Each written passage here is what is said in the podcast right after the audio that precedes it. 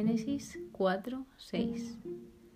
Hoy la verdad, no os voy a mentir, me ha costado muchísimo leérmelo entero porque también quería apuntarme toda la descendencia y me he hecho un árbol genealógico, si se dice así.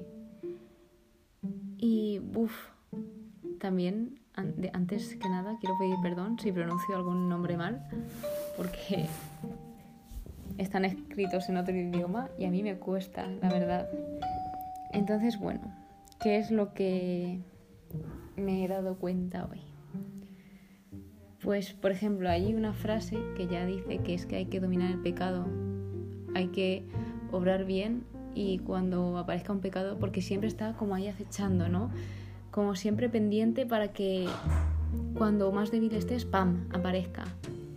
Por lo tanto, hay que dominarlo y controlarlo.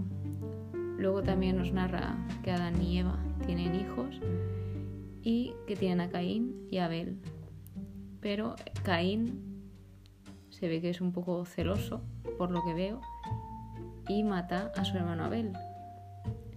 Por lo tanto, Dios le pregunta a Caín qué, qué ha pasado o que dónde está su hermano, algo así, ¿no? A lo que él pregunta que él que sabe.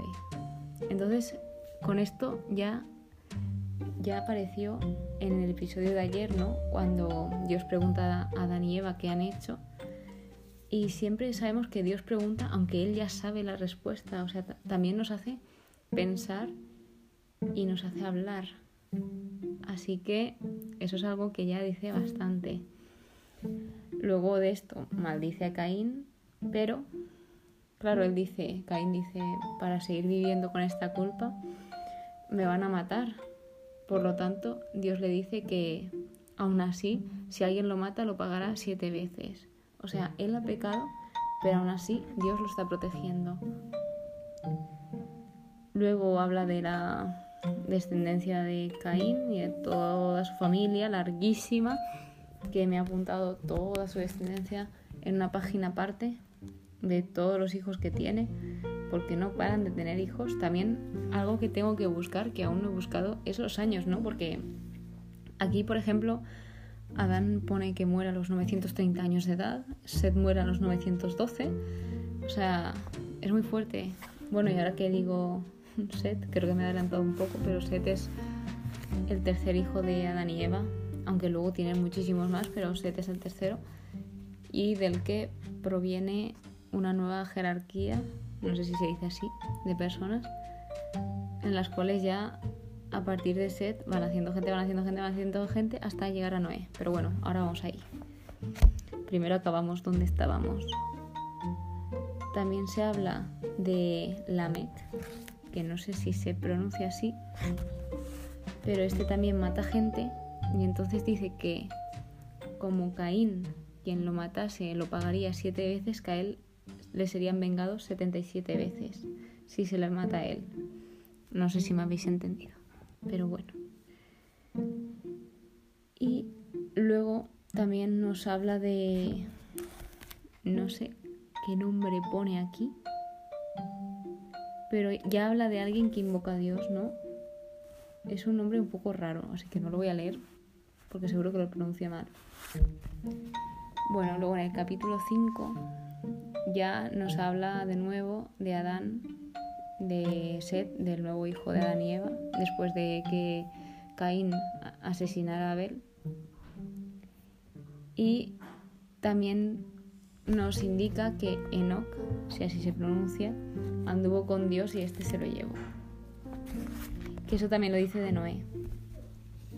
Y por último, el capítulo número 6 de hoy habla de los hijos de Dios y las hijas de los hombres, que en, los comentarios de mi Biblia ponía que las hijas de los hombres y no hijas de Dios, que a mí esto me ha costado pillarlo, son las de la descendencia de Caín.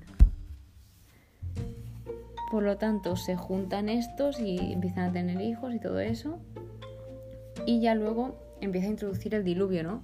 Dios ya aquí está indignado de ver que la gente no para de pecar y de hacer el mal, que el mal se va extendiendo y él pues como que le pesa haber creado al hombre.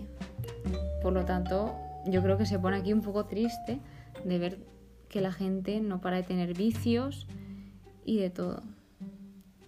Por lo tanto, aquí Noé, la Biblia nos dice que Noé es el varón más justo y cabal de su tiempo y que andaba con Dios, como he dicho antes. Por lo tanto, como he dicho, la tierra estaba corrompida en, presencia de Dios, no paraba de haber violencia y de cosas malas.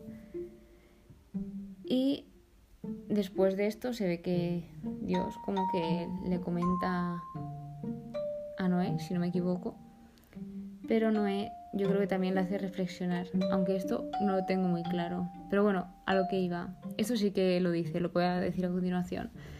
Aquí dice la, cómo tiene él que hacer la, el arca, ¿no? Dice que tiene que ser de longitud 300 codos, la altura, la anchura, cuántos pisos debe tener, los animales que tienen que entrar, que de cada especie debe entrar una pareja y por lo tanto todas las normas que le da Noé, Noé las ejecuta enteras. Todo lo que Dios le dice, Noé los hace. Y ahí es donde nos hemos quedado hoy. Esos han sido los capítulos 4, 5 y 6. Espero que me hayáis entendido y ya sabéis, si queréis aportar algo, yo encantada. Y nada, hasta el próximo día.